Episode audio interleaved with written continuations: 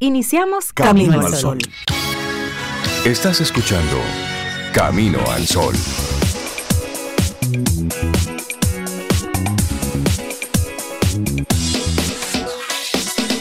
Comienza Camino al Sol. Muy buenos días, bienvenidos a Camino al Sol. Es viernes y estamos a 28 de julio año 2023. Buenos días, Cintia Ortiz, Obeida Ramírez, a todos nuestros amigos y amigas Camino al Sol oyentes. Buenos días, sí, es el último viernes de julio. Dios mío, buenos días, Rey, buenos días, Cintia. Wow, ya se terminó julio casi. Esto es increíble. Pero bueno, aquí estamos. Yo estoy muy bien en el día de hoy. ¿Y ustedes cómo están, Cintia? ¿Cómo tú estás? ¿Cómo amaneces? Yo estoy muy bien, Sofe. Gracias por preguntar. Feliz viernes para ti también. Te veo con colores de viernes ahí ya. Qué bueno. Espero que estés muy bien. ¿Y tú, Rey, cómo estás? Yo estoy bien. Qué bueno. Sí, fue una buena semana semana productiva con, con, lo suyo. Con lo suyo. Sí, sí, se ajusta ahí. y tu Camino al Sol oyente, ¿cómo estás? Feliz viernes, 7 y 4 minutos y como Rey decía, 28 de julio ya. Sí, vamos. El lunes estamos a 31, realmente es el lunes que termina este mes, que es largo, este mes. No, eh, cuando lo sientes así fue que fue productivo, fue bueno. Sí, sí, sí, sí. Mi mes, mi mes aniversario, realmente se me olvidó celebrarlo después del 6, 7 por ahí. Pero lo voy a celebrar este fin de semana. para despedirlo. Lo celebré muy chévere. Además, La, vida hay que celebrarla siempre y los cumpleaños se celebran todos los días. Así es. Sí, porque cada día hay que, hay que ponerle lo suyo. Y sabes que hoy queremos arrancar nuestro programa con nuestra intención Camino al Sol, para invitarnos a conectar con todo lo que está pasando en, nuestra cabeza. Porque el único lugar donde tus sueños son imposibles es en tu mente. Y cuando decimos esto, es porque a veces hay algo que tú sabes que lo puedes hacer, pero hay una vocecita que dice, tú no puedes hacerlo. Además, mira, ¿y por qué hacer esto? Entonces, no, hay una realidad y es que, óyeme, el mundo, y como dicen por ahí, el cielo es el límite. Si ya tú lo pensaste, si ya tú lo proyectaste, vamos arriba, vamos a hacerlo, vamos a, vamos a materializar eso. Y evita entonces ese auto boicot que está por ahí siempre diciéndote, no, pero Tú estás cómodo así. Deja eso. Deja eso. Sí. Tú sabes que realmente es, es, bueno uno hace, hacerse la pregunta cuando uno está proyectando algo. Ok, esto que quiero, realmente lo quiero. Sí, listo, vamos arriba. Y no darle mucha mente a las cosas. Porque el sobrepensar es uno de los peores enemigos que tenemos cuando hay algún proyecto en mente lo sobrepensamos, le buscamos muchas veces la vuelta. Mire, usted hace su análisis, hace su cálculo de riesgo y se hace la pregunta mágica sobre ¿qué es lo peor que puede pasar? No, es que uno de tanto pensar, Rey Cintia, se paraliza y se queda ahí como encharcado, buscándole como eh, eh, el, más mínimo de los, de los elementos que necesitas tomar en cuenta. y, pero en eso se va pasando la vida. Exactamente. Vamos pasando todo el tiempo. Así que le invitamos hoy a que no sobrepienses. Recuerda, el único lugar donde tus sueños son imposibles es en tu mente, pero también el lugar donde primero son posibles tus sueños es en tu mente. Así que con esa intención camino al sol te queremos te queremos contagiar temprano con la con la buena vibra desde Camino al Sol. Y hoy hay varios días eh, internacionales que se conmemoran, Zoe. Iniciamos con el Día Mundial de la Hepatitis. Sí, en este año 2003 el lema que se ha elegido la OMS para el Día Mundial contra la Hepatitis es una vida, un hígado. La hepatitis puede destruir ambas y es por ello que la OMS quiere concienciar a la población para que tomen las medidas de prevención y se vacunen contra, contra esta enfermedad que es la, hepatitis, que se conmemora un día como hoy. Así es. También eh, ayer fue un, día mundial que no mencionamos, que fue el día del, perro callejero, Cintia Zoe. Ay, ah, sí. Este, este buen amigo, leal, caramba, miren, no hay nada más leal que un perrito callejero, un perrito que tú recojas en la calle. Eso, eso es leal y los guachi lo saben.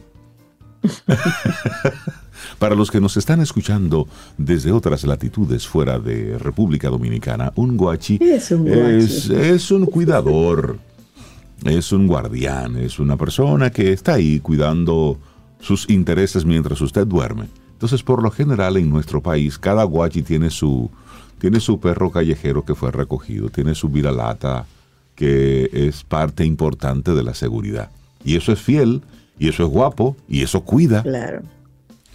Sin embargo, el, perro callejero se ha convertido en algunos países en, una, en un gran problema, en un problema de, salud pública por la, por la gran cantidad y por la procreación sin ningún tipo de control, lo que ha hecho que algunas autoridades en el mundo hayan tomado distintas medidas. Pero este Día Internacional del Perro Callejero tuvo su origen en América del Sur. En 2008, un estudiante de periodismo llamado Ignacio Gac, que vive en Santiago de Chile, propuso la creación de un día dedicado a los perros callejeros con el fin de promover la adopción, hacer conciencia sobre el cuidado de los animales y mejorar las condiciones de vida de los caninos abandonados. Sí, y específicamente la fecha del mes de julio no es aleatoria. Lo que pasa es que corresponde al periodo más frío en el hemisferio sur, que es el invierno. Entonces se trata de que esos animalitos, pues en esa época tan particular, tan dura, pues recibieran más atención, visibilizarlos más, su situación y crear, como tú dices, esa conciencia sobre el cuidado de los animales cuando los tienes, pero también ayudarlos, verlos cuando realmente están pasando tanto trabajo en las calles. Tú sabes que Holanda hace poco tiempo se convirtió en el primer país sin perros callejeros. aunque parece como una utopía, en los Países Bajos ya no existen los perros callejeros. Ellos desde principio de 2016 y hasta la actualidad se consideran el primer país del mundo en donde la existencia de perros callejeros ha pasado a la historia. Y este importante logro es una gran inspiración para otras naciones en donde todavía existen grandes índices, altos índices de abandono animal. Solo para poner un ejemplo así, por ejemplo, en Lima, Perú, se dice, porque hay lugares que tienen estadísticas al respecto, en Lima, Perú, cuentan con aproximadamente 4 millones de perros sin hogar. Imagínense eso. Cabe resaltar que esta gran hazaña del gobierno de Países Bajos no se logró de la noche a la mañana. Ellos tienen ya un tiempo luchando por los derechos de los animales desde el siglo XIX, de hecho, durante esa época, por la cantidad de canes en la región era muy alta en, en Europa. Y esto trajo como consecuencia pues un brote de rabia entre la población neerlandesa que sumado a las escasas medidas higiénicas se convirtió en una de las principales causas de mortalidad en la zona y el miedo a una posible pandemia provocó que la población empezara a abandonar masivamente a sus mascotas en ese momento, lo que con los años se volvió una tendencia bastante arraigada. Cualquier problema que presentara tu perro, pues la gente era muy fácil que simplemente los abandonara. Y entonces ahí pues con esa problemática el gobierno de los Países Bajos tomó tomó manos a la, puso manos a la obra y puso un programa multifactorial basado en varios principios. Uno de ellos es la educación y la concienciación a la población completa sobre la tenencia responsable, desde niños, adultos, personas que adoptan, personas que compran, de hecho esa, esa práctica está un poquito más, em, más, más, complicada y un poquito más vetada para favorecer la adopción. O sea, hay incentivos a la adopción frente a ciertas complicaciones al proceso de compra de una mascota. Eso es, eso es algo que en nuestro país hay que comenzar ya a regular. Sí. De hecho, son muchas las denuncias de, la cantidad de, mascotas, de perros, que están sometidos de manera indiscriminada a una reproducción con fines comerciales. y los tienen en, unas condiciones deplorables. Eh, en Santiago, en San Francisco de Macorís, ahí hay algunas denuncias que se han hecho, pero se ha quedado solamente como, como eso, como una denuncia y no se, ha, no se ha ejecutado algún tipo de presión al respecto. Pero hoy, digo, fue ayer. Fue el Día del, perro callejero para crear también conciencia sobre esto. Arrancamos nuestro programa Camino al Sol, son las 7:12 minutos, es viernes, estamos a 28 de julio, estamos aquí contentísimos de establecer este contacto. Te recuerdo que tenemos un número de teléfono, sí, para que nos escribas, para que estemos ahí conversando. 849-785-1110. Y las coordenadas de Camino al Sol luego que esto concluye en vivo. Ahí estamos en todas las plataformas de podcast. Nos encuentras como Camino al Sol Radio. También estamos en YouTube. En, búscanos Camino al Sol Radio. Ahí lo vamos colocando en diferido. Pero vamos colocando algunas de las conversaciones en video para que puedas ponerle rostro a las distintas voces que pasan por aquí por Camino al Sol. Arrancamos con música. Sobre todo a la de nosotros tres. bueno, y tú mencionabas, hablaban ustedes dos de, del Día del Perro Callejero y Alberto Cortés junto con, ay Dios mío, sí hombre, ni poco ni demasiado es el disco, pero bueno, ahorita me acuerdo, Facundo Cabral. Facundo Escribieron esta canción en honor al, Pedro, al perro callejero y le llamaron precisamente así callejero. Y con esta iniciamos hoy en Camino al Sol. Lindo día. Los titulares del día en Camino al Sol.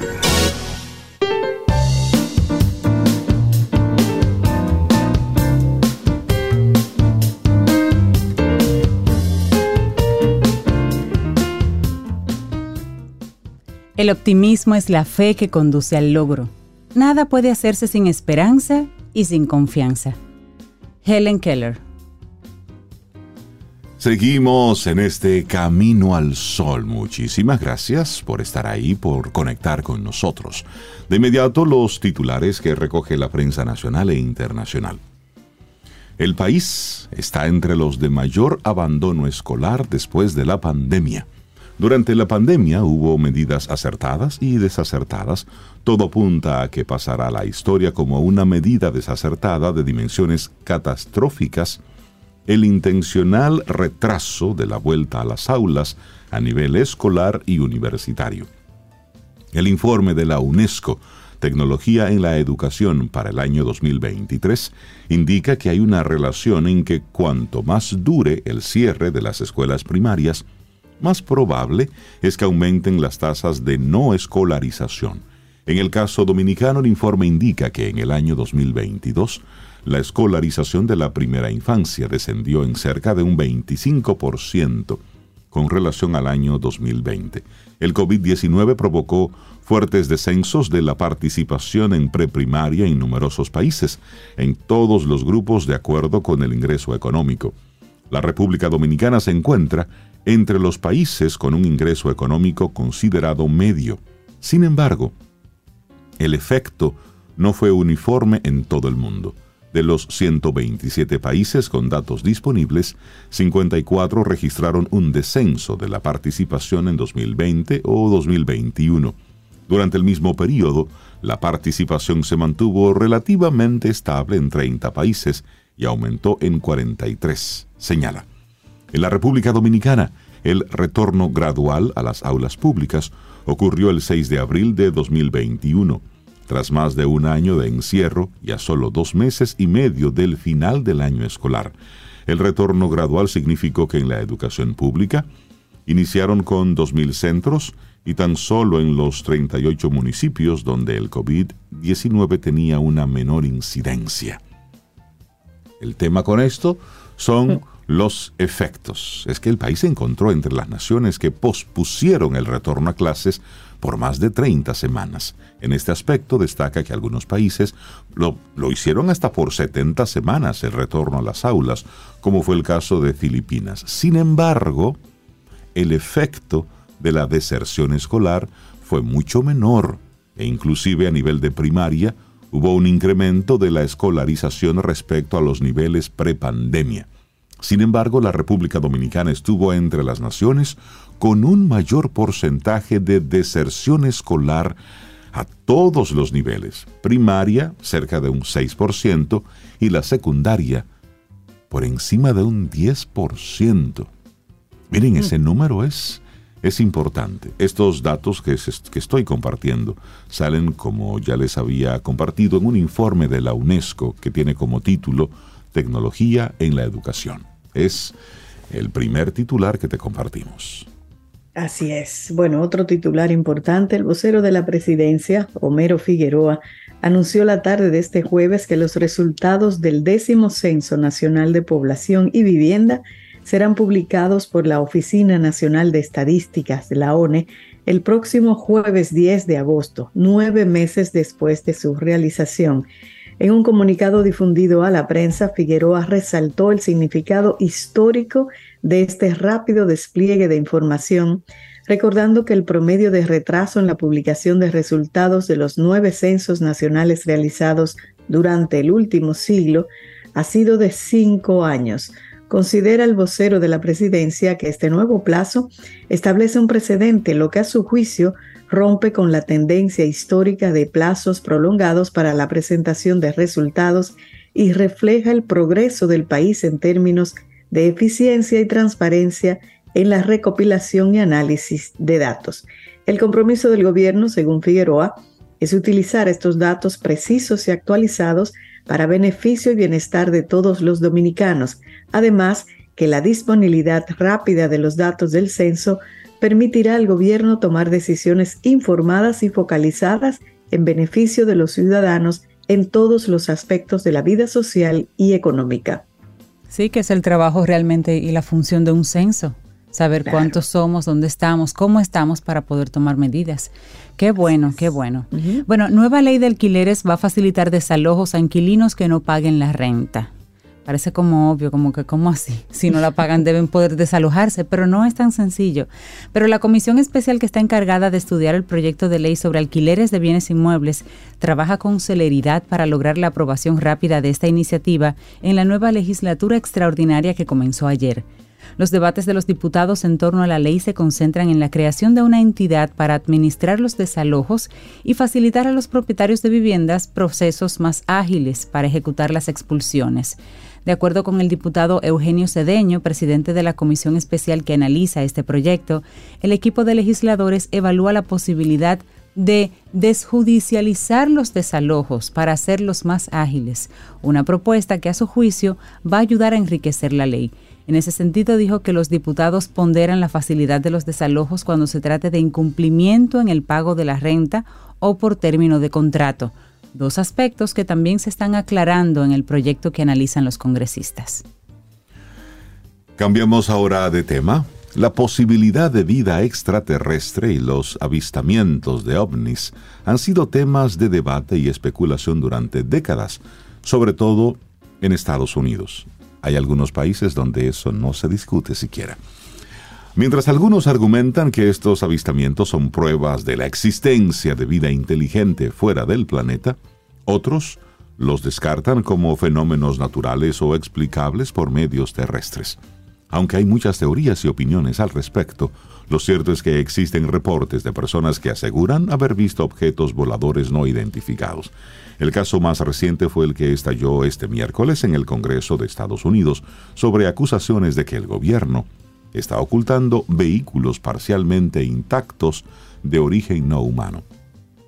La Sociedad Astronómica Dominicana, Astrodom, y la comunidad científica dominicana no niega la existencia de vida extraterrestre, como tampoco la existencia de fenómenos anómalos no identificados.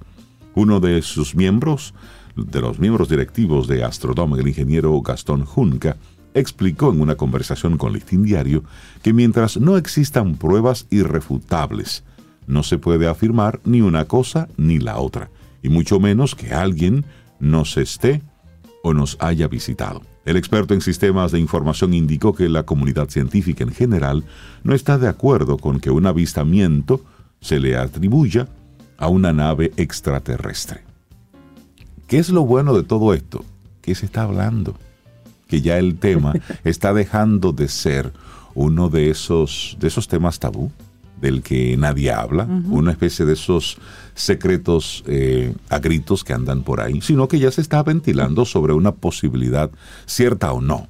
Es decir, hay o no hay, pero ya se está hablando al respecto. Así es que sí, los, los científicos dominicanos y la Sociedad Astronómica Dominicana tiene un punto al respecto. Está bien. Yo, yo, yo invito, Rey Cintia, a que lean el, el, artículo de hoy de Irene Aispun en Diario Libre, que habla precisamente. Ah, el de Inés Aispun. Sí, sí, buenísimo, buenísimo. Así es que le invito a que lo lean porque se titula así como algo con los ovnis, bien interesante. Mientras tanto, mediciones indican altas temperaturas aquí en el Mar Caribe. El pasado 6 de junio se registró la mayor a nivel local con 31.90 grados Celsius y los que, las que sobrepasan los 29 grados, oigan, afectan los ecosistemas submarinos. El aumento de la temperatura en mares y océanos ha disparado las alarmas dentro de la comunidad científica. Hace apenas dos días, el mar de Florida estuvo tan caliente como el agua de un jacuzzi, alcanzando los 38 grados Celsius, una cifra récord que según los expertos podría tener un efecto devastador para la vida marina. Simulación similar se viene registrando en el mar Mediterráneo cuando el pasado lunes 24 de julio Investigadores del Instituto de Ciencias del Mar en Barcelona anunciaron un nuevo récord de temperatura diaria en la superficie del mar con 28.71 grados Celsius, la más calurosa en el periodo 1982-2023. Y bueno, eh, hay una, una conversación que se dio con Andrea Valcárcel, encargada de la división del Laboratorio Oceanográfico de la Autoridad Nacional de Asuntos Marinos, ANAMAR, quien afirmó que el calentón de aguas no es solo a nivel internacional. Valcárcel indicó que hasta el momento el año que registraba las temperaturas más calurosas era el 2016, pero este 2023 superó el termostato aquí en la República Dominicana. El pasado 6 de junio, Anamar compartió en sus redes sociales una publicación donde resaltaba que la temperatura del agua en el Mar Caribe, medida por la boya Santo Domingo, registraba temperaturas de hasta 31.90 grados Celsius. Fue la primera vez que se vio una temperatura de 31 grados en este año y esto no es normal. Eso señala la bióloga marina. No hay distantes, no muy distantes estaban los valores de la boya Samaná, que marcaba 30.58 grados, y la boya Juan Dolio, con 30.52 grados. Valcárcer indicó que la temperatura normal para el mar Caribe es de 27 grados. Que haya uno o dos días con una temperatura más alta no afecta tanto, entre 23 y 29 grados. El problema es cuando sube por encima de eso. Cuando sube y se sostiene. Ahí en la Florida tienen la misma situación también. Bueno, en el plano internacional acusan a Trump de tres cargos más en el caso de los documentos clasificados. El expresidente, que ya se enfrentaba a 37 cargos por este caso, asegura que se trata de interferencia electoral. El equipo del fiscal especial Jack Smith acusó ayer jueves al expresidente de Estados Unidos Donald Trump de tres casos más en el caso de documentos clasificados que se suman a 37 anteriores. El Departamento de Justicia ha añadido un primer cargo de alteración, destrucción, mutilación u ocultamiento de objetos, un segundo cargo de alteración, destrucción, mutilación u ocultamiento corrupto de documentos, de registros y de otros objetos, y el tercer cargo es de retención intencional de información sobre defensa nacional. Se trata de interferencia electoral al más alto nivel. Están acosando a mi empresa, a mi familia y sobre todo me están acosando a mí. Los cargos son ridículos. Ellos lo saben mejor que nadie. Eso dijo Donald Trump a Fox News. El expresidente ha asegurado que esto no estaría sucediendo si el político republicano, o sea, él, no estuviera adelantando al presidente Joe Biden en numerosas encuestas. Estoy en lo alto como candidato republicano y estoy por encima en las elecciones generales y esto es lo que obtienes. Nuestro país está sufriendo un abuso del Departamento de Justicia. Esperemos que el Partido Republicano haga algo al respecto. Estas son palabras de Donald Trump. Estos nuevos cargos han llegado mientras el expresidente y su equipo de abogados esperan una nueva acusación respecto al papel de Trump en el asalto al Capitolio, que eso es otro tema. Pues Smith ya le envió la semana pasada una carta al exmandatario en la que le comunicaba que estaba siendo investigado por este caso. El juicio contra Donald Trump por negligencia en el uso de documentos confidenciales comenzará en mayo 2024, en plena campaña electoral a la Casa Blanca. Ah, caramba, qué conveniente. bueno, nos vamos y al plano internacional cercano. ¿Qué está pasando en Haití? Estados Unidos urgió ayer jueves a sus ciudadanos a hacer planes para abandonar Haití lo antes posible a través de medios comerciales debido a la violencia que se registra en el país. En un comunicado publicado en la página web de la Embajada estadounidense en Haití, se informa que el Departamento de Estado hace este llamamiento ante los recientes enfrentamientos armados entre las pandillas y la policía, y la elevada amenaza de delitos violentos y secuestros en Puerto Príncipe, una situación que últimamente ha afectado en especial a los barrios de Bibi Michel, Tabarré, Torcel, Tapagué y Trurier. El gobierno de Estados Unidos ve extremadamente limitada su capacidad de proporcionar servicios de emergencia a sus ciudadanos en Haití. Así indica la nota. Y le ponemos entonces al lado otro titular que dice, Nadie quiere liderar la fuerza multinacional para pacificar Haití. El 15 de agosto se vence el plazo para presentar el informe sobre posibles soluciones para crisis. Y el secretario adjunto de Estado para Occidente, Brian Nichols, dice, consideramos que una fuerza multinacional es la vía más rápida para pacificar Haití. Pero Nichols señaló que a pesar de la ausencia de liderazgo, algunos países que inicialmente se mostraron reacios a una fuerza multinacional ahora expresan su apoyo a la iniciativa. Reconocen que esos mismos países y organizaciones haitianas aún están preocupadas porque se debe asegurar que cualquier intervención debe estar diseñada cuidadosamente y que se brinden garantías de que no se utilizará para mantener el poder indefinidamente. Declaró que uno de los principales avances en mejorar la situación de la seguridad en Haití ha sido la renovación de la Oficina Integrada de las Naciones Unidas para Haití, así como el plazo que se le otorgó al secretario general de las Naciones Unidas, Antonio Guterres, para que elabore un informe sobre las posibles acciones que se pueden implementar en Haití con la intención de pacificarlo. Pero mientras tanto, dice que estas recomendaciones vence el 15 de agosto y que la resolución es notoria ya que obtuvo un voto unánime, incluso países como Rusia y China, que no siempre están de acuerdo, en esta ocasión sí se pusieron de acuerdo. Pero lo más importante hasta el momento es que nadie quiere liderar la fuerza multinacional para pacificar Haití. Nadie quiere meterse en ese. ¿Cuáles serán las razones? Mm. Bueno. bueno. Bueno, otra información internacional y a propósito que hoy es 28 de julio y un día como hoy inició, ustedes saben, la, la Primera Guerra Mundial.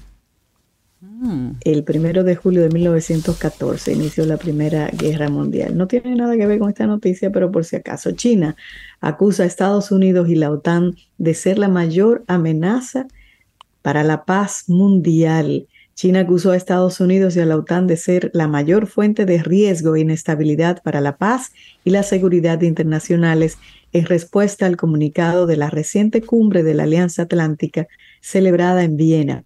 El portavoz del Ministerio de Defensa Nacional, Tang Kefei, hizo estas declaraciones este jueves al recibir preguntas acerca del documento emitido por la OTAN en el que se menciona a China como un desafío sistémico y se pide una mayor cooperación con los socios asiáticos, informó la agencia oficial Xinhua. Tang afirmó que la OTAN es conocida por tener el mayor arsenal nuclear del mundo y por seguir una política de primer uso de armas nucleares. Según el portavoz chino, en los últimos años Estados Unidos ha promovido compartir el armamento nuclear bajo el pretexto de supuestas amenazas a la seguridad. Tan aseguró que China sigue firmemente una estrategia nuclear de autodefensa y se compromete siempre con una política de no primer uso de armas nucleares. Instamos a la OTAN a que tome medidas prácticas para rebajar el nivel de las armas nucleares en las políticas de seguridad nacionales y colectivas y mantenga eficazmente la estabilidad estratégica global, indicó el vocero. El portavoz también criticó que la OTAN haya interferido en los asuntos internos de China al cuestionar su soberanía e integridad territorial y al difamar su desarrollo pacífico. China no representa ninguna amenaza para ningún país, pero no permitiremos que nadie socave nuestros intereses fundamentales. Eso advirtió Tam. Y así concluimos. Hay muchas noticias. Vaya a los medios, pero ahí más o menos hicimos una selección. Así es. Sí, sí, sí. Laboratorio Patria Rivas presenta En Camino al Sol, la reflexión del día.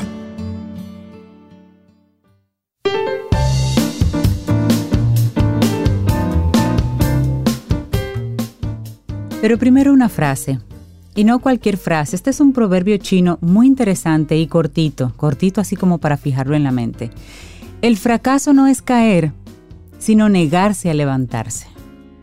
Eso es potente. Eso es potente. Porque de caer a veces no depende de ti el caerte. Exactamente. Levantarte sí depende de ah, ti. Eso sí, no es lo que te pasa, es qué haces con eso que te ocurre. Bueno, y nosotros entonces en este Camino al Sol vamos a reflexionar juntos. María José Rincón, por favor, discúlpanos, pero es que la palabra está en inglés, pero luego la vamos a ir buscándole, buscándole un significado, ¿no? Es el reframing, técnica para cambiar los pensamientos negativos. Sí, pero Fénix tiene una palabra en español para eso, es el reencuadre. El reencuadre. Ese es el reencuadre, el reframing es el reencuadre. Pero, pero, que nos disculpen. Entonces vamos a hablar. Reenfoque, el reenfoque. Haces que tienes pensamientos negativos que te limitan, pues presta atención. ¿Quién no ha tenido pensamientos negativos limitantes? Pero lo bueno es que existe una técnica psicológica poderosa llamada reframing, reencuadre o reenfoque, que permite cambiar los pensamientos negativos. Nos hace cuestionar nuestra perspectiva y ver las situaciones desde una óptica diferente. En la vida diaria es común encontrarnos con pensamientos que quizás afectan la percepción de las situaciones y tienen un impacto negativo en el bienestar emocional. Estos pueden generar estrés, ansiedad y dificultades en las relaciones interpersonales. Sin embargo, con el reframing es posible mejorarlo. Así es que vamos a compartir, primero comenzando, qué es y cómo funciona el reframing o reenfoque. Claro, como un contexto. El reframing o reencuadre o reenfoque es una técnica que busca modificar una situación puntual y verla desde otra perspectiva, lo que contribuye a disminuir patrones de pensamientos negativos, destructivos o dañinos y a través de este desafiamos pensamientos automáticos y los reemplazamos por ideas más positivas y a veces más realistas, no solamente positivo así en el aire, sino más realistas a veces. Con la técnica cambiamos la interpretación que damos a los eventos y encontramos otras formas de pensar y sentir acerca de ellos. Y así lo advierte el diccionario de la Academia Americana de Psicología, la APA. El reframing tiene su base en la premisa de que nuestra apreciación de los hechos determina las emociones y las reacciones. Al cambiar la forma en que interpretamos una situación, modificamos la manera en que nos afecta emocionalmente. Y el objetivo es encontrar una nueva perspectiva equilibrada, realista y saludable. Y un modo de aplicar la técnica de este reencuadre es buscar evidencias que contradigan los pensamientos negativos. Por ejemplo, al pensar, ¿Nunca soy lo suficientemente bueno? Cuestionemos esa creencia y busquemos momentos en los que tuvimos éxito o recibimos algún elogio.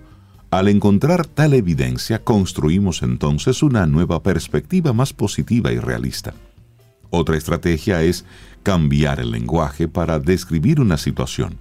En lugar de emplear términos negativos y absolutos, usemos palabras más neutrales y flexibles. No digamos, por ejemplo, esto es un desastre total. Expresemos como, esto es un desafío que puedo superar. Cuando cambiamos el lenguaje, transformamos la manera en que percibimos la situación y entonces abrimos la puerta a distintas posibilidades. Pero hablemos de los beneficios de este reencuadre para nuestra salud mental y emocional. Claro, como señalan en un estudio Sharma, el reframing tiene numerosos beneficios para la salud mental y emocional. Al aplicar la técnica es posible experimentar las siguientes sensaciones. A ver, la primera, reducción del estrés y la ansiedad. Cambiar la perspectiva y ver las situaciones desde un ángulo más positivo y realista reduce el estrés y la ansiedad asociados con pensamientos negativos. También mejora la autoestima al desafiar los pensamientos negativos y reemplazarlos por otros más positivos y realistas, fortalecemos nuestra autoestima y cultivamos una imagen más positiva de nosotros. También mayor resiliencia. El reencuadre nos ayuda a desarrollar una mentalidad de resiliencia en la que somos capaces de enfrentar los desafíos y encontrar oportunidades de crecimiento incluso en situaciones difíciles. Pero hay más, Cintia. Así es, otros beneficios, por ejemplo, la creatividad y la solución de problemas. Otra forma de ver las situaciones amplía la capacidad para dar con soluciones creativas y superar esos obstáculos. El reframing ayuda a explorar diferentes perspectivas y enfoques, lo que puede generar ideas innovadoras y novedosas, maneras de abordar esos desafíos. Pero también favorece las relaciones interpersonales. Modificar nuestra perspectiva y adoptar una visión más comprensiva y empática de las acciones de los demás beneficia las relaciones interpersonales. Además permite considerar las motivaciones y circunstancias de quienes nos rodean, evitar conflictos innecesarios y fomentar una comunicación efectiva. Lo importante ahí es que eso se puede incorporar, Rey, Claro. que se puede aprender a través de terapias y de técnicas psicológicas. Totalmente.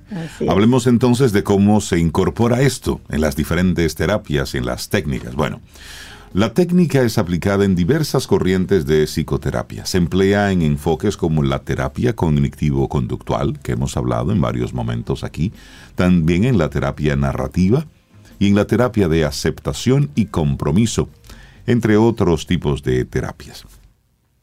Hay un trabajo que se divulgó donde se aprovecha el recurso de la terapia cognitivo-conductual. Estas terapias usan el reencuadre como una herramienta para ayudar a los individuos a desafiar y reestructurar sus pensamientos negativos, promoviendo entonces un cambio cognitivo y emocional positivo. En la terapia que ya hemos dicho, la cognitivo-conductual, el reencuadre se incluye para identificar y modificar los patrones de pensamiento distorsionados como la generalización excesiva o la polarización. Mediante el cuestionamiento de estos pensamientos automáticos negativos, se persiguen interpretaciones más realistas y equilibradas de las situaciones. La terapia narrativa, por ejemplo, también emplea el reencuadre, alentando a los individuos a reconstruir nuestras historias personales, reevaluando los eventos pasados y otorgándoles significados nuevos. A través de este se pretende cambiar la forma en que las personas se perciben a sí mismas y también a sus experiencias, promoviendo un sentido de empoderamiento y resiliencia. lo que más, lo que más me, me llama la atención de todo esto es que nosotros podemos hacerlo desde nuestro consciente, desde que te llega un pensamiento negativo, hey, ¿qué te estás diciendo? Es decir, activar de inmediato eso es... No, no, no, eso no es así. Esa, TCC de la terapia cognitivo-conductual la puedes hacer hasta con una persona de confianza, un amigo, porque esto es muy parecido a lo que tú en una ocasión mencionabas. Cuando alguien dice, todos los hombres son unos sinvergüenzas, entonces ahí vienen las preguntas. ¿Todos los hombres? Exactamente. Tu papá es un sinvergüenza, tu hermano que es un hombre es un sinvergüenza, tu mejor amigo es un... Bueno, no, ellos no, y ahí tú comienzas a reencuadrarse, entonces no todos los hombres. Claro, así es, así es. Eso con un buen café se hace. O recuadre puede ser una técnica poderosa para transformar los pensamientos negativos. Es importante tener en cuenta ciertas limitaciones. Cada persona es única y lo que funciona en una puede no servir para otra. Algunas ven difícil adoptar una nueva perspectiva o necesitan un apoyo adicional para realizar el reencuadre de manera efectiva. Además, este método no debe utilizarse como una forma de negar o de minimizar experiencias legítimas de dolor o trauma. Es importante resaltar que la herramienta no pretende invalidar las emociones negativas, sino ayudarnos a hallar una perspectiva equilibrada y constructiva. En ciertos casos, es contraproducente si se aprovecha como una forma de evitar enfrentar y procesar emociones difíciles. Por tanto, es fundamental encontrar un equilibrio entre cambiar nuestra perspectiva y permitirnos sentir y procesar las emociones de modo adecuado. la técnica no es una solución mágica para todos los problemas. Hay situaciones en las que un terapeuta capacitado brinda la orientación y el apoyo adecuados. Por ejemplo, en casos de traumas o trastornos de salud mental más graves. Bueno, en resumen, el reframing, el reencuadre, el reenfoque es una técnica valiosa que cambia nuestra forma de ver las situaciones y los pensamientos negativos. Al desafiar creencias automáticas y adoptar una perspectiva equilibrada y realista, mejoramos nuestra salud mental y nuestra salud emocional. Así que, reframing, reencuadre, técnica para cambiar los pensamientos negativos, un escrito de la psicóloga Sofía Gimbert que compartimos aquí hoy en Camino al Sol. Laboratorio Patria Rivas presentó En Camino al Sol, la reflexión del día. Tomémonos un café. Disfrutemos nuestra mañana con Rey, Cintia, Soveida, en Camino al Sol.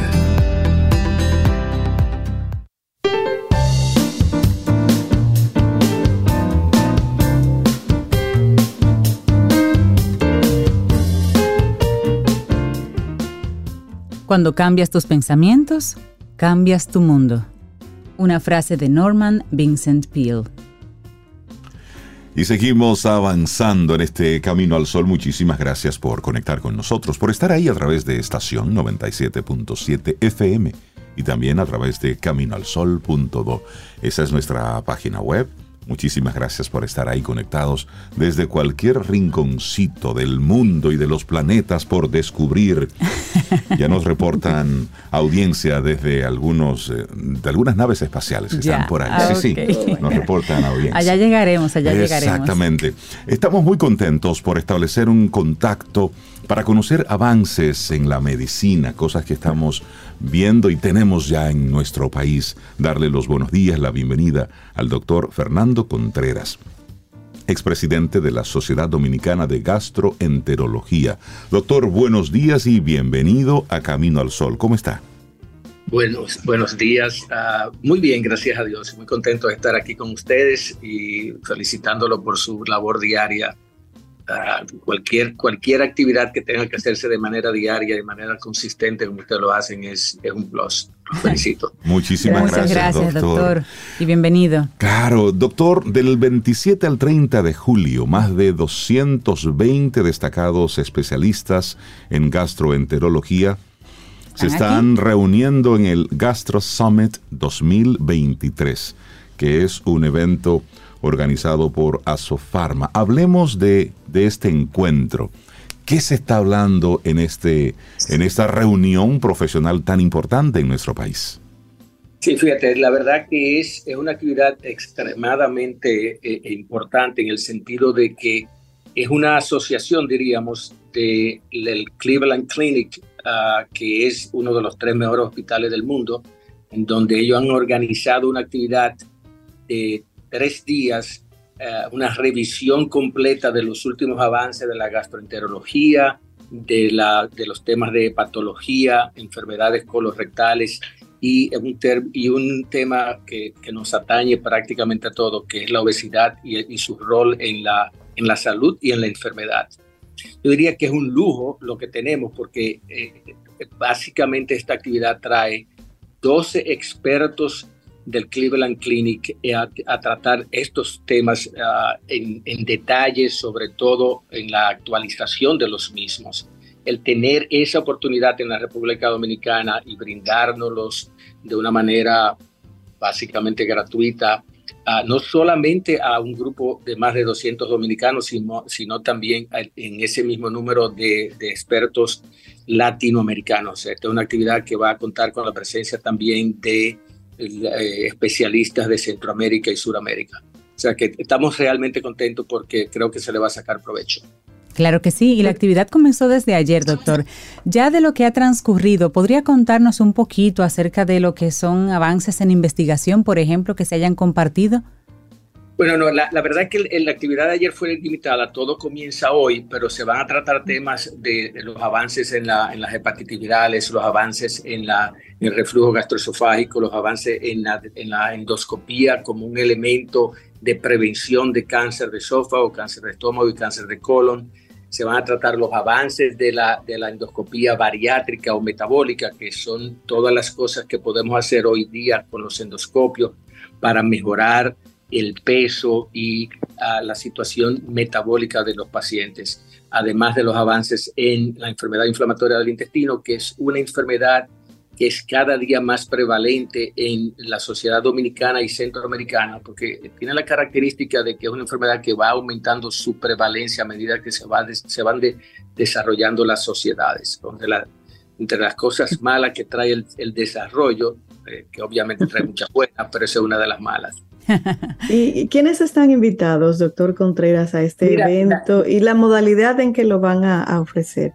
Sí, fíjate, como es una actividad eh, patrocinada por una casa farmacéutica, la invitación se hizo, una selección que hicieron la, misma, casa farmacéutica. No sé exactamente cuál fue el mecanismo, pero viendo la lista de los participantes, eh, hicieron algo muy bueno y es que prácticamente hay representación de gastroenterólogos prácticamente de toda la geografía nacional, no solamente limitado a Santo Domingo, sino también del interior del país. Eh, República Dominicana es un país dichoso porque contamos con más de 500 gastroenterólogos bien preparados que están distribuidos en toda la geografía nacional, o sea que es difícil eh, eh, estar en un lugar en República Dominicana y no tener un buen gastroenterólogo cerca. y, qué bueno que menciona esto, doctor, y y prácticamente se adelantó un poquitito a la pregunta que le tenía. ¿Cómo está la gastroenterología en República Dominicana en cuanto a avances, en cuanto a conocimientos? Mira, yo te diría que nosotros somos un país privilegiado. Te voy a poner un ejemplo. Yo tengo un, yo doy un curso de, eh, de entrenamiento de endoscopía para, para República Dominicana, Centroamérica y, y Suramérica.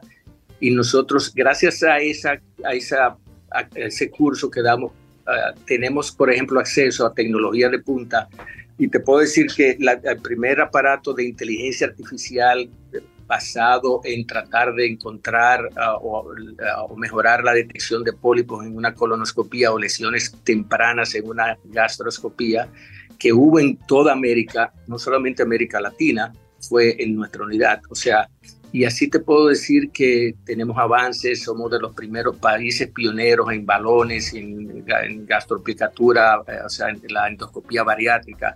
Ah, tenemos una actividad o una presencia de excelencia en la enfermedad inflamatoria del intestino y fuimos también de los primeros, el primer país que tuvo un programa nacional del tratamiento de hepatitis C tanto con los medicamentos viejos como con los medicamentos nuevos. O sea que de verdad que yo te diría que eh, la gastroenterología dominicana eh, prácticamente está en la capacidad de poder brindar toda la tecnología que hay disponible en el mundo entero. Esas son excelentes noticias. Doctor, ¿cuál sería la preocupación para los especialistas en gastroenterología, los gastroenterólogos, la preocupación de diagnóstico en República Dominicana. ¿Qué están ustedes viendo en sus consultas con más frecuencia que les llame la atención y les preocupe? Bueno, la, verdad que eh, eh, es una pregunta muy amplia porque tenemos muchos temas que nos preocupan. Como siempre, las enfermedades infectocontagiosas, tanto las hepatitis virales como las como las uh, gastroenteritis ah, virales y gastroenteritis bacterianas y parasitarias, que son de extraordinaria frecuencia en nuestro país. Pero también tenemos el caso de la enfermedad inflamatoria del intestino, el cáncer de colon, el cáncer de esófago, el cáncer de hígado, que la mayoría de las veces está provocado ya sea por hepatitis virales o por um, cirrosis debido a la obesidad. O sea que eh, te puedo decir que la, la, cartera de enfermedades de gastrointestinales en la República Dominicana se, eh, es, muy, similar a la del resto del mundo y es amplia. Por, por eso actividades como esta, donde hay una actualización tan, tan completa de todos los problemas gastrointestinales, uh, es tan importante, porque la verdad que nos ayuda a que el nivel de la gastroenterología a nivel nacional se eleve. Doctor, para el, para el oyente promedio que nos escucha, normalmente una persona piensa en ir al gastro cuando le duele el estómago. Y cuando ya lo, tradicional en casa no funciona. Por favor, díganos, dígales a todos, pero díganos a todos, ¿cuáles señales, ¿cuáles señales deberíamos eh, eh, mirar con más detenimiento para asistir a una cita con ustedes a tiempo, más rápidamente?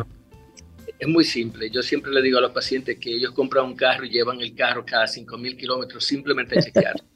Yo creo que tenemos que entender que nuestra carrocería es el cuerpo. Quizás la mente es la que nos motiva a hacer las cosas, pero sin el cuerpo no podemos hacer nada. Entonces yo creo que el momento de ir al médico es cuando uno, no, cuando uno se siente bien. La prevención es el mejor aliado que hay para mantener la salud.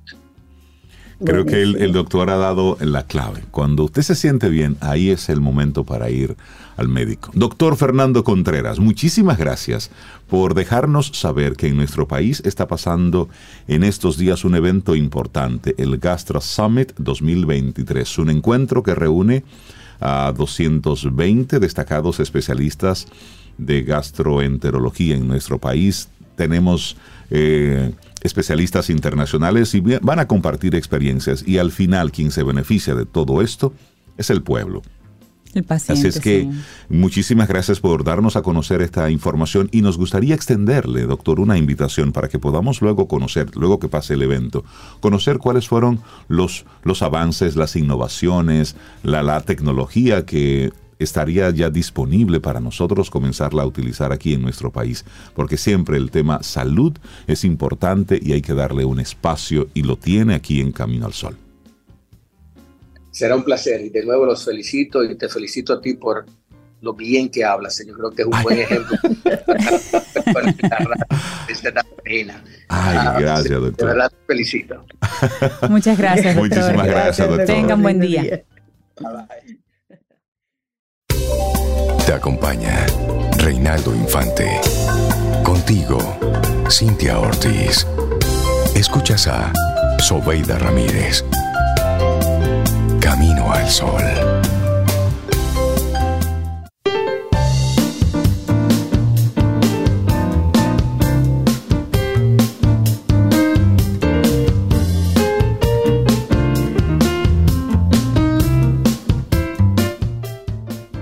Esta siguiente frase es de Joyce Mayer y dice, no puedes tener una vida positiva con una mente negativa. Totalmente. obvio, ¿verdad? Obvio. bueno, aquí les tengo algunas informaciones así como rapiditas, que está chévere para que hablemos de, otras cosas. Miren, ustedes saben que está el telescopio James Webb sí, y está por ahí capturando imágenes espectaculares. Y ya no solo imágenes, está capturando travesuras. En el espacio. Sí, travesuras en el espacio. Miren, el telescopio espacial James Webb de la NASA ESA CSA ha capturado en una imagen de alta resolución en luz infrarroja las travesuras de un par de estrellas jóvenes en formación activa, conocidas como Herbig Harrow 4647. Según los expertos, la captura es el retrato más detallado hasta la fecha de estrellas que residen bien cerca, a 1470 años luz de distancia en la constelación de Vela. Mm. Además, han explicado que para encontrar el par de estrellas jóvenes hay, hay, que seguir los picos de difracción de color rosa brillante y rojo en la imagen hasta llegar al centro. Las estrellas están dentro de la mancha blanca anaranjada están enterrados profundamente en un disco de gas y polvo que alimenta su crecimiento a medida que continúan ganando masa. El disco no es visible, pero su sombra se puede ver en las dos regiones cónicas oscuras que rodean a las estrellas centrales. Así han detallado los expertos. ¿Usted entendió? No, pues le invito, le invito a que, a que busque esas imágenes. Están, están preciosas, están espectaculares. Además tenemos que meterle a nuestro cerebro un contenido distinto. Tenemos que ir un poco más allá de lo evidente. Sí, totalmente de acuerdo, Rey. Sí, necesitamos pensar diferente y que los chicos oigan cosas diferentes. Exactamente. Tú sabes que el telescopio James Webb, ya que lo trae esa colación, ¿verdad? Es un proyecto conjunto entre la NASA y las agencias espaciales de Canadá y Europa y se lanzó apenas el 15 de diciembre de 2021, pero los ingenieros necesitaron seis meses para instalar el observatorio y probar el sistema. Entonces fue el 12 de julio de 2022 cuando vimos sus primeras imágenes a color el año pasado. Y el principal objetivo del web es identificar las primeras estrellas que brillaron en nuestro universo hace más de 13.500 millones de años. Y desde ya ha demostrado que las estrellas comenzaron a agruparse en galaxias mucho antes y que maduran mucho más rápido de lo que se creía. Y este nombre, eh, James Webb, es el nombre de un antiguo administrador de la NASA. Se llamaba así ese señor, James Webb. Y en, su nombre, en su honor, pues está este, este telescopio. Y le pusieron así su nombre para, para honrarlo. Bueno, y, ya que estamos así compartiendo informaciones así como random, es decir, aleatorias, gracias, en español. La Unión Europea anunció ayer jueves que había abierto una investigación formal antimonopolio sobre Microsoft ante las preocupaciones de integrar la aplicación de mensajería y videoconferencias Teams en su paquete de ofimática Office, que le dé entonces una ventaja injusta sobre sus competidores. Cada día más presentes para evitar este tema del monopolio, que recuerden que Microsoft fue una de las empresas más castigadas por este tema del monopolio en un, recuerda Sobe, en uno de los, de los juicios a una empresa tecnológica más, más importantes hasta el momento. Entonces la Comisión Europea, responsable de competencia en el bloque de 27 países, dijo que va a realizar una investigación a fondo de manera prioritaria para evitar que precisamente esté, esté dando todo esto. El caso deriva en una demanda que fue presentada en el 2020 por Slack Technologies, que produce el popular software de mensajería para oficinas del mismo nombre, Slack, que es propiedad del fabricante de software de negocios Salesforce, alegaba que Microsoft abusaba de su posición de dominio para eliminar a la competencia, algo que incumplen las leyes de la Unión Europea, al combinar de forma ilegal la plataforma Teams con su paquete Office, que incluye los programas Word, Excel y Outlook. Y usted se pregunta, amigo, amiga, Camino al Sol oyente, ¿qué tiene esto que ver conmigo? Bueno, esos son los software que usted en este momento, ya son las 8 y 17, va a encender su computadora en la oficina y, va a estar utilizando. Entonces sí tiene un impacto porque se está hablando precisamente de, de monopolio o más bien lograr el antimonopolio, que no esté todo metido en una sola, en un solo bloque. Tú sabes que compartiendo estas noticias así random, me llama la atención una que, estuve revisando, eh, sobre todo para las personas que hacen turismo eh, a otros países que tienen culturas diferentes a las nuestras e historias también. Mira lo que le pasó a Santiago Sánchez. Él es un, un español, Santiago Sánchez Cogedor, que salió de su ciudad a hacer un recorrido. Él es fan, él es fanático del boxeo, del fútbol, eh, le encanta recorrer países a pie y en bicicleta y sus pasiones lo empujaron a proponerse a sí mismo ir al Mundial de Qatar caminando. ¿Qué pasó?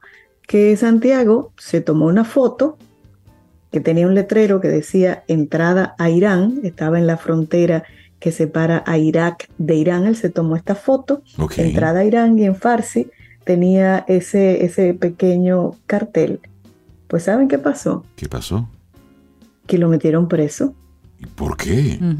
Ah, porque es ilegal tomarse la foto en el lugar que había una tumba donde él se la tomó. Pero, pero ya tú sabes, él ingresó, y fue la última foto que vieron sus familiares. Em, ingresó a la República Islámica el 23 de septiembre del 2022, luego de atravesar una decena de países. Y su plan era tomar un barco con destino a Qatar desde la ciudad portuaria iraní de Bandar Abbas, eso en la costa del Golfo Pérsico. Pero el mundial comenzó y Santiago nunca llegó y fue detenido por las autoridades iraníes en el cementerio de Aichi, en la ciudad de Saqqez, cuando visitaba la tumba de la activista Masha Amini, una mujer iraní de origen kurdo que fue arrestada y torturada por la policía, la religiosa islámica, por no ponerse el velo correctamente. Él no lo sabía, se tomó esa foto y lo metieron preso. Sí. Mm. Eso para que uno tenga cuidado donde se toma foto cuando uno viaja a países, como decía, con, con cultura totalmente diferente a la nuestra. Mira, y eso, eso es muy importante, porque desde, desde fuera se ve como un abuso, un maltrato, tú sabes, es decir, uno ve desde fuera, uno lo ve de una manera, pero desde dentro es, es distinto. Y cada país tiene, tiene derecho a tener sus, sus propias dinámicas y es responsabilidad del que viaja entender hacia dónde va. Y más cuando son países que tienen una cultura totalmente distinta a la tuya, donde lo que está bien en República Dominicana no está bien visto en otros lugares por religión, por cultura, por comportamiento. Es decir, y eso lamentable, muy lamentable este caso de este muchacho, porque al final cuál va a ser su futuro, nadie lo sabe. No. Claro, pero que él, él, él, por ejemplo, llegó, acuérdense, la muerte de esta chica, Masha Mini, fue en septiembre del 2022 y se conoció en todo el mundo y hubo protesta por todo el país. Entonces, la llegada de Santiago Irán coincidió con estos acontecimientos, o sea que estaba bien caliente la situación cuando él tomó la foto la compartió y entonces ahí lo, lo hicieron prisionero, ya tú sabes. Mira, y... Es una pena. Y ya que estamos así dedicándole pensamientos a, otras cosas, eh, es posible que hoy muchas personas en el mundo hayan estado utilizando cosméticos para acicalarse en la mañana, para ponerse más buenas mozas, más buenos mozos. Pero ¿saben qué? La, ONG World Vision en su último informe salta con esto, el alto precio de la belleza, y habla en este informe sobre la explotación infantil en la cosmética mundial. Y dice cómo millones de niños y niñas en el mundo trabajan en la producción de ingredientes para productos de belleza. Este informe que fue publicado precisamente hoy, por eso se lo comparto así rápidamente, se basa en los hallazgos de un estudio realizado por World Vision en marzo del 2019 que se complementó con otros estudios en el 2022 y 2023 y visitas sobre el terreno que fueron realizadas en Ghana y Uganda entre agosto 2019 y abril 2023. Esta investigación identificó ingredientes en cosméticos que tienen un alto riesgo de trabajo infantil en su abastecimiento y producción, como la vainilla, que en su mayor parte procede de Madagascar, pero también de Uganda, Indonesia y Mauricio, y que se puede encontrar en lociones corporales, bálsamos labiales o maquillaje, o el karité, que es recolectado en África Occidental y Oriental, tradicionalmente por mujeres, utilizado en maquillaje de ojos, bronceadores, pintalabios o productos capilares. Otros ingredientes detectados es la mica, que en un 25% procede de Yakhan y Bihar, en la India, donde la mayoría de las minas son ilegales y abunde el trabajo infantil. Más de 22 mil niños y niñas, algunos de 5 años, trabajan con sus familiares lejos de las escuelas. La mica se usa para añadir brillo al iluminador y al colorete, a las sombras de ojos, a las barras de labios y a los esmaltes de uñas. Puede que los productos libres de crueldad no incluyan pruebas con animales, pero es probable que incluyan ingredientes obtenidos mediante el trabajo infantil y esto lo advierten desde la ONG World Vision. ¿Qué es lo importante de, esta información? Por un lado está el denunciar, por supuesto, este hecho tan, tan terrible como lo es el trabajo infantil. Los niños no están para trabajar, los niños están para, para jugar, para divertirse y para, para estudiar. ya. para eso están los niños. Y luego en su etapa adulta para trabajar. Pero sí, cómo se están visibilizando cada vez más estos casos. Y luego entra la otra parte, el consumidor. Sí, sí, sí. Que ahí es donde está, es decir, ¿qué puedo, ¿qué puedo hacer yo como consumidor? Y ante este caso, precisamente World Vision les pide a los consumidores de cosméticos que presionen a los gobiernos y a las empresas de belleza para que mejoren la trazabilidad de los componentes y también la legislación sobre la cadena de suministro que reduzcan su dependencia de los intermediarios y que sobre todo no se hagan de la vista gorda cuando ya tienen el conocimiento de la situación y la realidad de la procedencia de algunos de los ingredientes. Porque sí, este informe de World Vision también revisa las políticas de las siete mayores empresas de belleza en 2018 y de nuevo las observa en 2022 y encuentran avances en la documentación de las normas de los proveedores, de la formación, la disponibilidad de líneas rectas y las auditorías. Si bien en ese mismo periodo también se observa un aumento masivo de niños y niñas que trabajan para recolectar ingredientes utilizados en cosméticos como el cacao, que no se mencionó, el cobre y bueno, como ya dijiste, la mica y la vainilla. Y solamente eh, para destacar esto, lo que voy a decir ahora es, es, es muy duro, pero creo que vale para ilustrar un poquitito más todo esto. Advierto, lo que les voy a compartir es muy fuerte. En este reporte dicen lo siguiente, en las minas ilegales de India y Congo, los niños mueren en pozos mineros derrumbados, mientras excavan en busca de minerales que nos ayuden a brillar y a retrasar el envejecimiento. Esto es muy fuerte. Y esto es para que nosotros como consumidores pongamos un poco en perspectiva todo esto. Siguen diciendo, la enrevesada naturaleza de las cadenas de suministro mundiales hacen que las familias no ganen lo suficiente para mantener a sus hijos escolarizados y sin trabajar, mientras la demanda y los beneficios de las empresas cosméticas aumentan. También lo hace el riesgo de trabajo infantil, y así ha alertado el responsable de sensibilización y relaciones externas de World Vision, Daniela Busducea. Esto es para, para llamar la atención y para nosotros a veces relativizamos mucho las cosas, ponerle un poco de, de conciencia como consumidores, como usuarios, que, que eso está ahí, que eso es una, es una realidad. Que uno vive, Rey, como con ese afán de, de mantener la belleza, de, de evitar la, la, el paso del tiempo en nuestro físico, que, que, pasa por alto esos ligeros detalles de esos componentes que, que ustedes mencionaban que tienen esos productos. Y nunca piensa uno en ese trabajo eh, infantil. Y no solo se da en lo cosmético, que es lo que estamos hablando ahora. Yo recuerdo hace tiempo una campaña que había también eh, en la fabricación de, piezas, de ropa. Sí. Que también utilizan el trabajo infantil y la mano de obra barata, casi, a nivel de esclavitud, para fabricar esas grandes marcas que a veces uno, wow, qué chévere tener un polo una blusa, un pantalón de tal marca, pero la oscuridad que hay detrás es terrible. Esa es la realidad. Todo esto es para, para crear conciencia. Son las 8.28 minutos en esta mañana. Seguimos con música aquí en Camino al Sol. Tomémonos un café. Disfrutemos nuestra mañana con Rey, Cintia, Soveida, en Camino al Sol.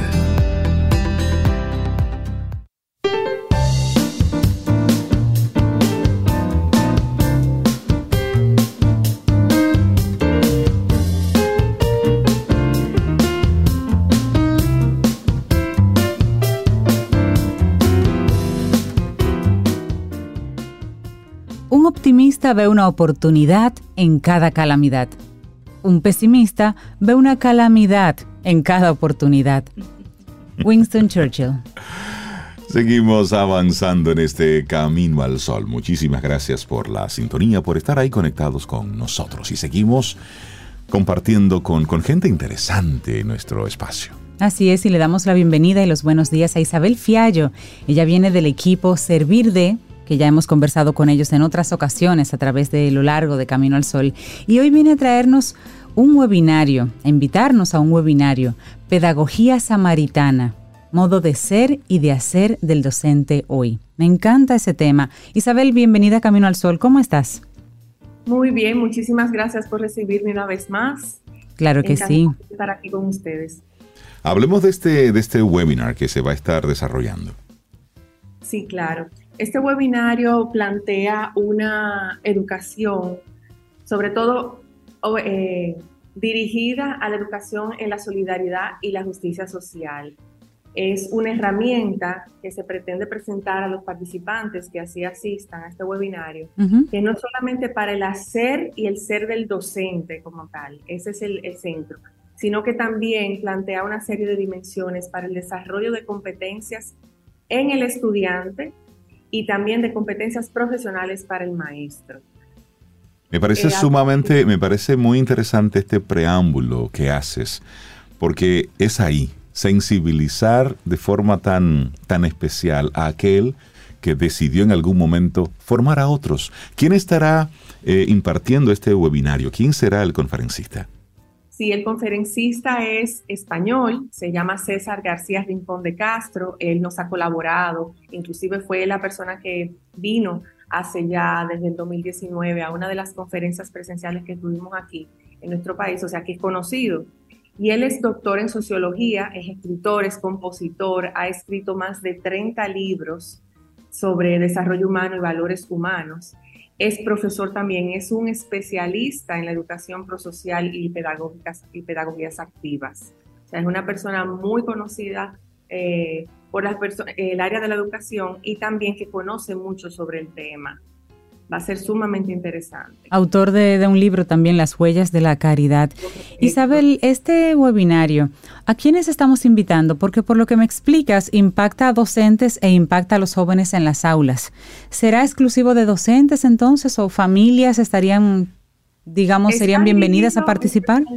Sí, está dirigido especialmente a educadores, pero cualquier persona que tenga la inquietud de conocer sobre esta pedagogía, porque le interesa lo que es la educación en pos del bien común, de la equidad y demás, lo puede hacer. Me llama la atención. Para educadores. Me llama la atención, Isabel. En otros momentos hemos hablado de, parte de servir de sobre sus trabajos relacionados con el voluntariado, con formación para personas que quieran ser voluntarios. Y ahora están dándole un giro y están hablándole al docente. ¿A qué se debe esta, este cambio y por qué hacer un enfoque especial, muy oportuno, por cierto, hacia el docente?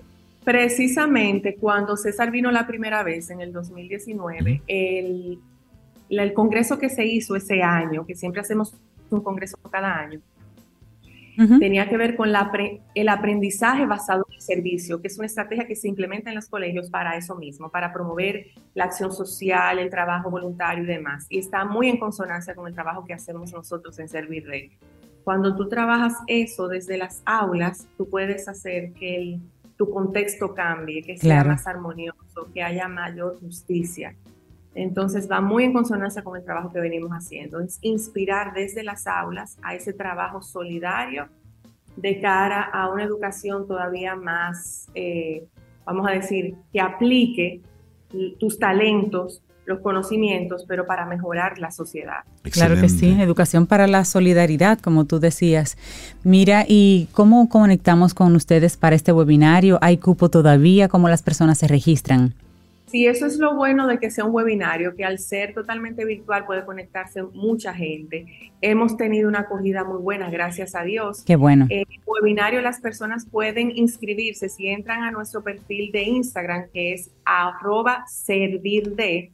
Hay un link en el perfil que es un formulario de inscripción, es gratuito pero el formulario de inscripción nos permite saber cuántas personas pueden, van a conectarse y también nos da datos para si, están interesados en recibir cualquier otro tipo de información sobre nosotros o próximos cursos, por ahí lo pueden recibir también.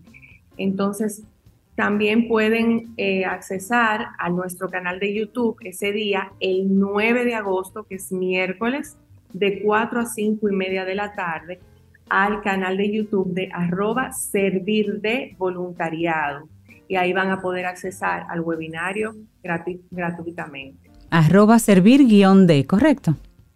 No, sin el guion, servir de voluntariado. Perfecto. Excelente. Qué bueno. Isabel Fiallo, parte del equipo de Servir de. Gracias por tu invitación a este webinario Pedagogía Samaritana, modo de ser y de hacer del docente de hoy. Ojalá que muchos docentes, de los que nos están escuchando, pues puedan inscribirse y poder nutrirse de César García Rincón, autor y, una persona que viene a conectar muy bien con esto de, servir desde las aulas. cualquier persona que guía a otros, que conecta con otros, está invitado. Gracias Isabel, un lindo día. Muchísimas gracias a ustedes.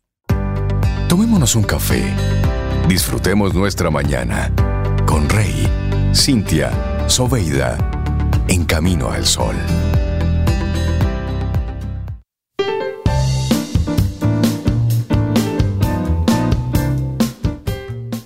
La música es el refugio del alma afligida y el ala para extenderse hacia la esperanza.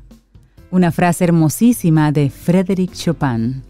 ¿Y por qué hicimos esta frase de Frédéric Chopin en este momento? Adivina, adivinador, ¿quién será?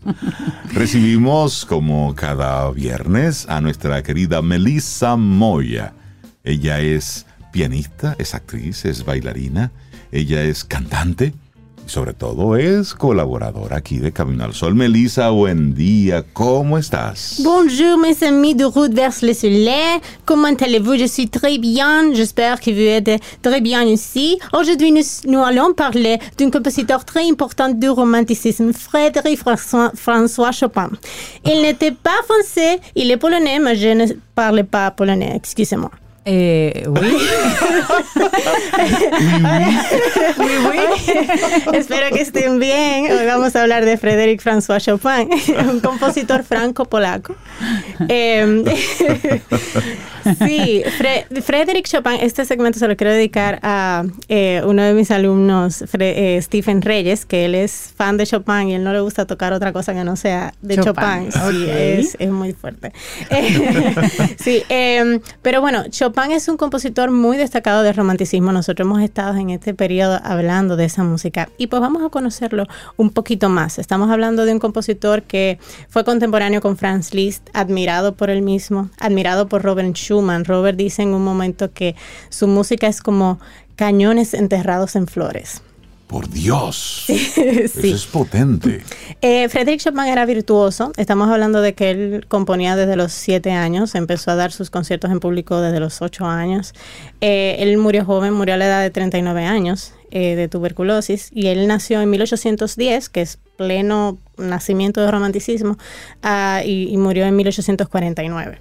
Entonces, ¿qué hacía su música tan especial? En su música, además de los contrastes que tenía el romanticismo, él aprovechó mucho el piano y explotó, lo explotó su sonoridad potencialmente, de manera que tú notas una delicadeza.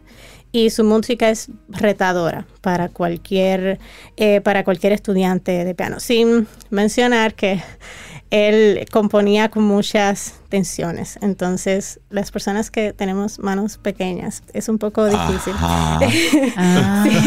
tocar ciertos acordes.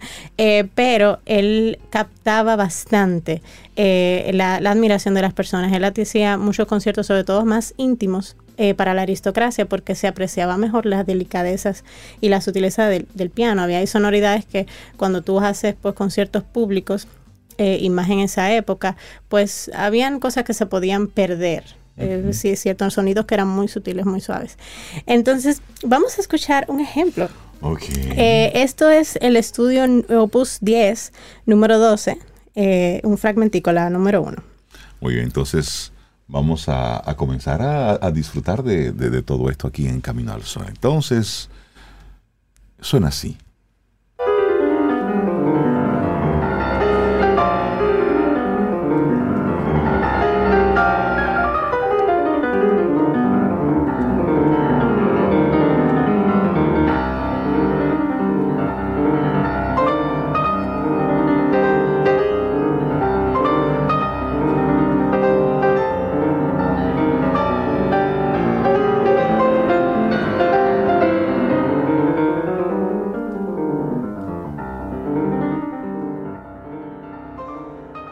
Ejemplo de una, de las grandezas de Chopin. Este, es, este estudio que él hizo eh, lo hizo como respuesta en 1831 eh, con habían pues en este tiempo eh, Polonia estaba siendo amenazada.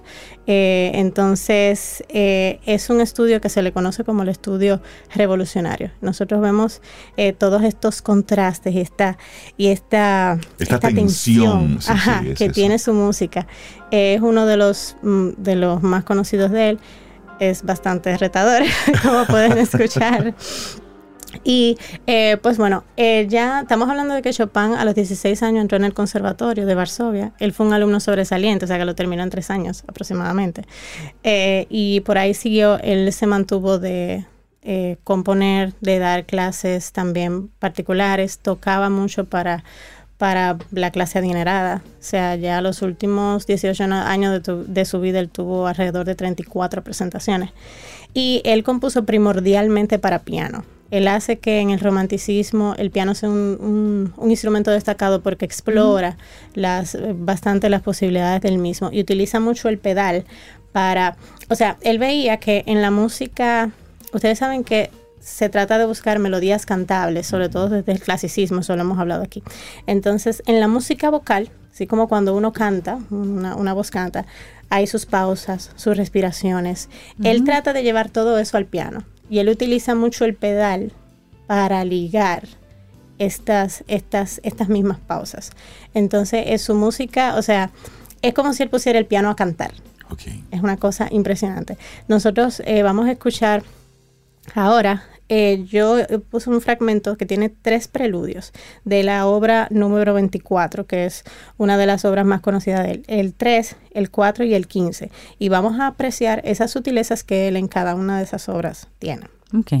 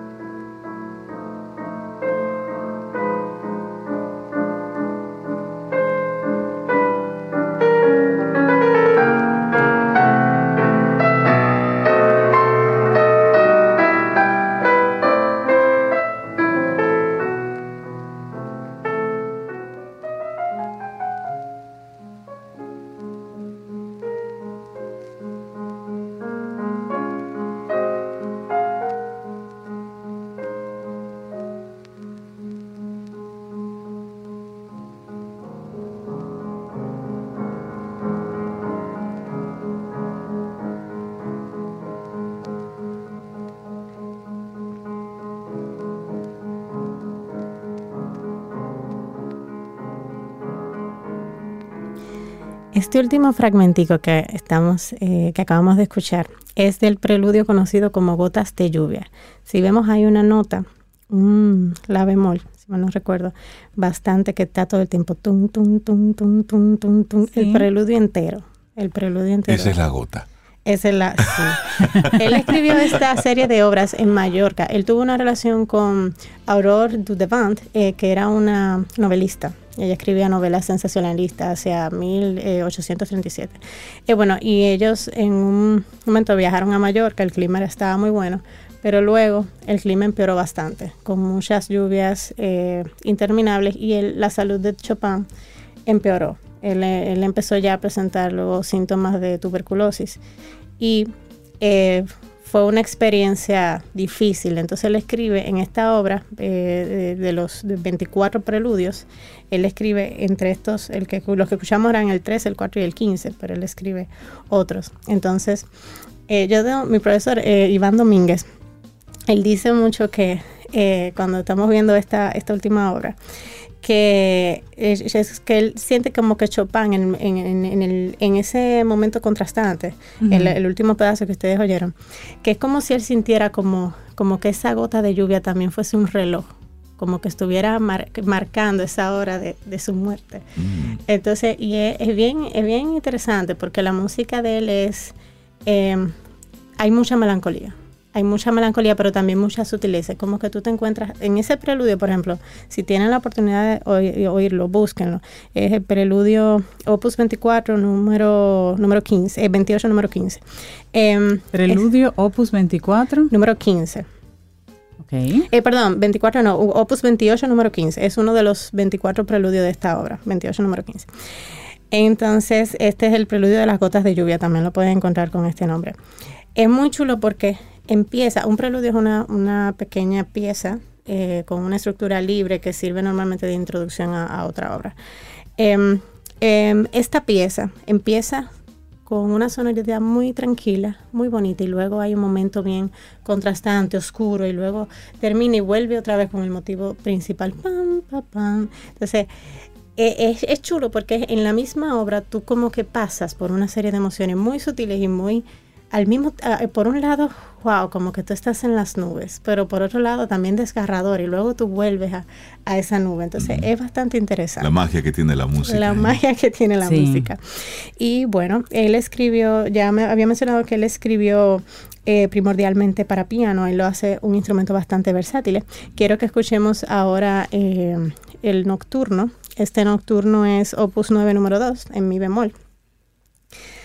Y aquí, bueno, vamos a dejarlo primero. Puedes seguir hablando. Ah, eh, los nocturnos son unas piezas cortas con un solo movimiento dedicadas a crear eh, pues una calma, estimular la reflexión. Y pues esta, este tipo de pieza es creada por primera vez por John Field, un compositor irlandés. Y Chopin escribe muchos preludios, nocturnos, vals. Em, escribe también mazurcas, pero sobre todo son, son y sonatas también él escribió pero los preludios y los nocturnos son bastante... Eh, de hecho, concentra más en eso. Sí, muchos compositores posteriormente, de hecho, se inspiran en él para crear unas piezas eh, cortas también, tranquilas. Es hermoso. Vamos a escucharlo.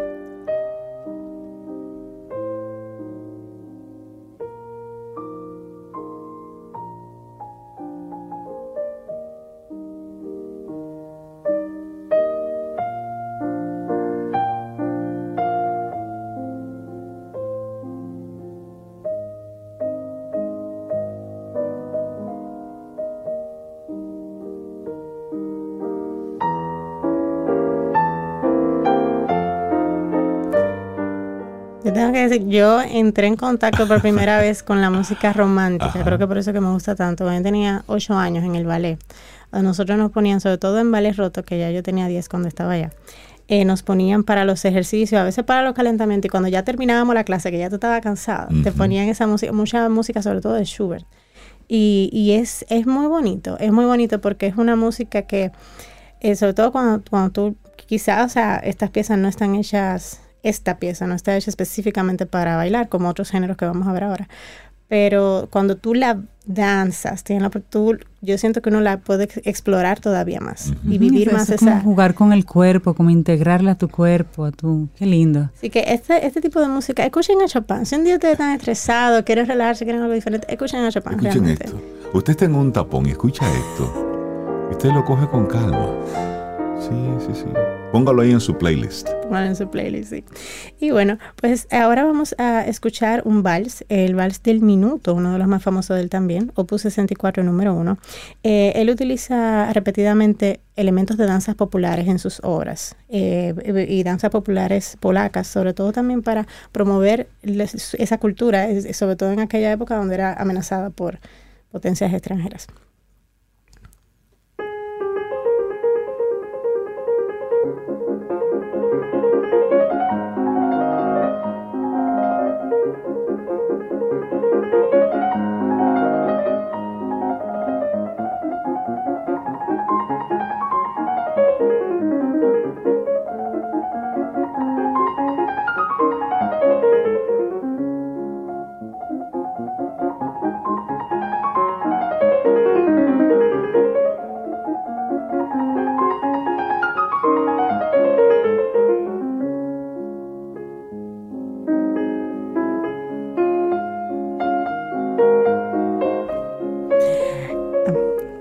Esta pieza, aunque es un vals, no es un vals tan danzable como podemos escuchar.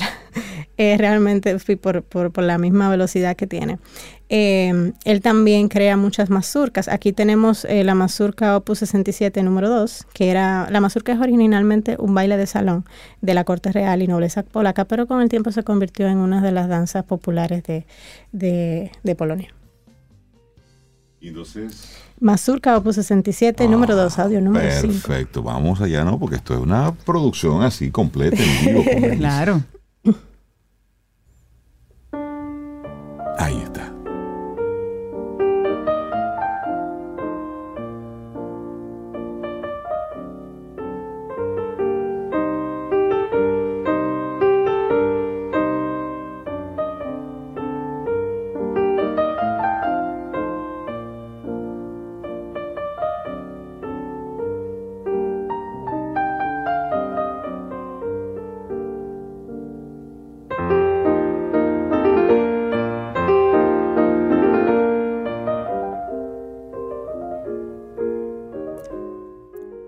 Chopin es lo máximo. Y bueno, pues. Si ustedes le vieran la cara a Melissa.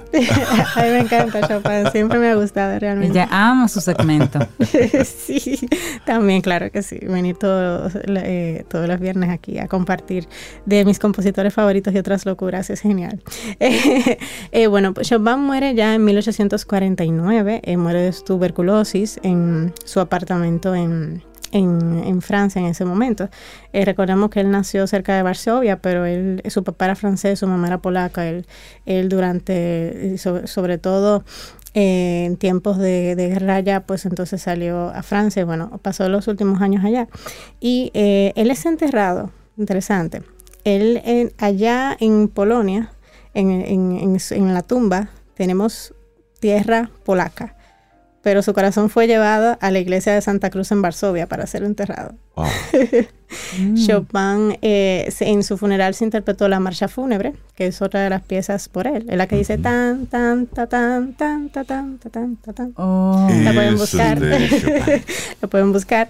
Sí, eh, y bueno, pues un gran influencia, un gran número de compositores. Pues esto ha sido todo por hoy. Buenísimo. Pero buenísimo, ¿cuánto aprendimos en poco tiempo? Chopin, muchísimas gracias, Melissa. La gente, ¿cómo, ¿cómo te sigue el rastro? ¿Cómo te pregunta más? Bueno, pues pueden seguirme arroba Melissa Moya A en Instagram, escribirme también en melisamoyaa arroba gmail.com. Buenísimo, pues nosotros así vamos ya llegando a la parte final de nuestro programa Camino al Sol por este viernes, por esta semana y casi por el mes de julio. Pero nos queda un programa de julio, que es el próximo lunes. Así es que les deseamos que tengan un buen fin de semana, que tengamos un buen fin de semana.